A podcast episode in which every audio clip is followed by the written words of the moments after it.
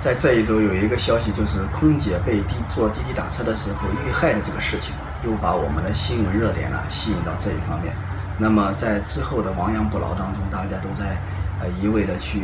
呃去埋怨滴滴也好，去埋怨一些社会上的监管不力也好，其实这都是一种亡羊补牢的行为。那么我们说，在一件事情出来的时候，它总会有漏洞的。所以说，在共享经济的这个实际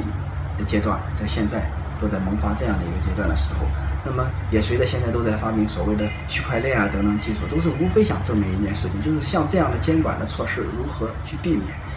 啊，当然这样的人的个人行为，他的一种性格、脾气等等，他养成的这种习惯，那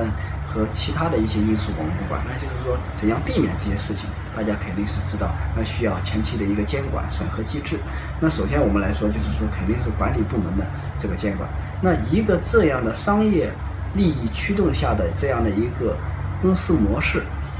啊，无论是滴滴打车也好，还是所谓的之前我们看到的小的，哪怕说共享单车，还是其他的一些共享经济的这些产物来说，都是一种也先以商业推动到社会上，至于产生问题以后，再来让政府让各部门来进行监管。其实我们大家发现了，它都是用一种烧钱的方式，先干一个很粗鲁的行为，也就是像耍流氓一样的先推到市场上。至于产生了后果以后，无论是他来处理，还是政府来处理，都是。对社会的一种累赘，那么，所以我们说这些东西出来以后，其实都响当当的需要啊政府来进行监管。那么，其实也就涉及到了第一方面，那就是用户的真正利益需求与管理部门的这个能力匹配。那所谓的管理部门，首先应该是这家正儿八经的自己这个公司的管理团队的水平和团队的服务能力。那在这方面达不到诉求的时候，与用户的实际利益需求那就不匹配，那就要造成这样的一些遇害事件，啊。第二个呢，其实就像现在，全社会、全世界可能研发人员都在研究区块链这样的一个技术，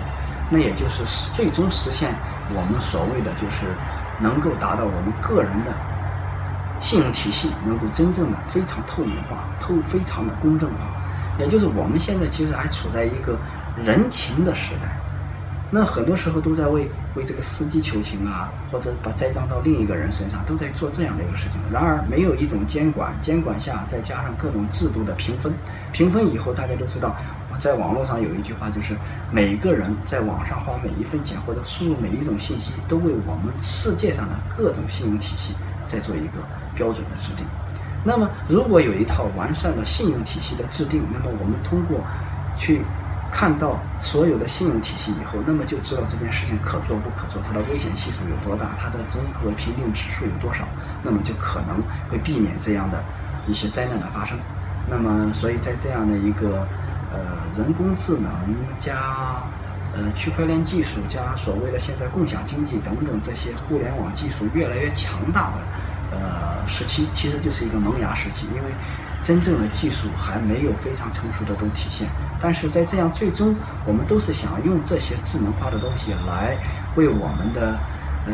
服务生活提供更加的便利，让我们社会的效率能够增加的更好。那么我们就是应该要重视到，不管是政府的监管，还是各部门的监管，这个肯定是很有必要的。然后，不管是怎样商业运作的这种公司里的真正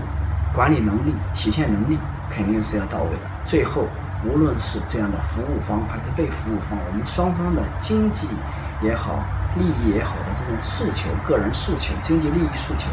与真正的这种信用体系肯定要匹配，这样才能够真正达到的我们所谓的各有所需的